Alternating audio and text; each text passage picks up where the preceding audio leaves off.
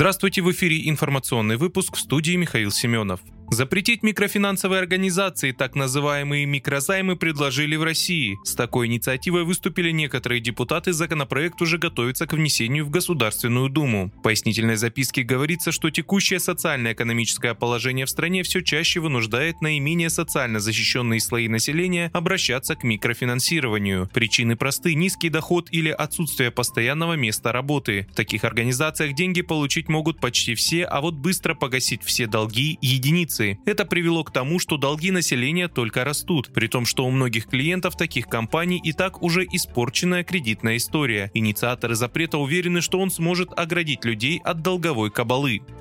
10% жителей России в глубокой депрессии, а это около 15 миллионов человек. Неутешительной статистикой делятся в агентстве стратегических инициатив. Там провели соответствующее исследование и выяснили, что среди самых частых причин депрессии длительная тяжелая болезнь, смерть близкого человека, погашение крупного кредита и насилие в семье. Авторы исследования отмечают, что такая ситуация типична не только для России, но и для всего современного мира. 91% россиян доверяет качеству отечественных пищевых товаров. Такие данные приводит Роскачество. По словам представителей ведомства, уровень доверия максимальный за все время наблюдения. Добавлю, что чиновники подчеркнули, что количество проверок производителей за последние пару лет снизилось, а вот исследование отношений покупателей к той или иной компании стало только больше.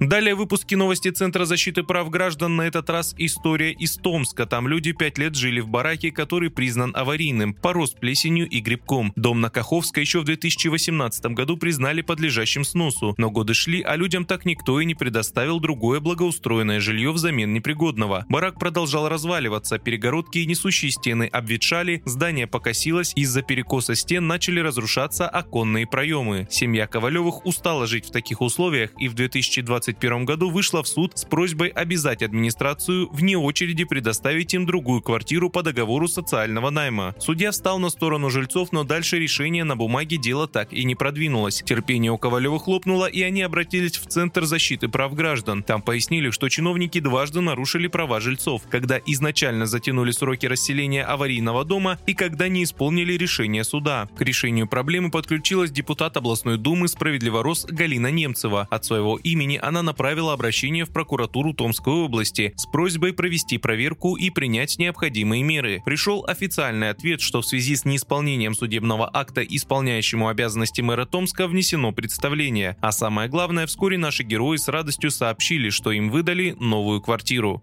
На этом пока все. Вы слушали «Справедливое радио». Оставайтесь на волне справедливости.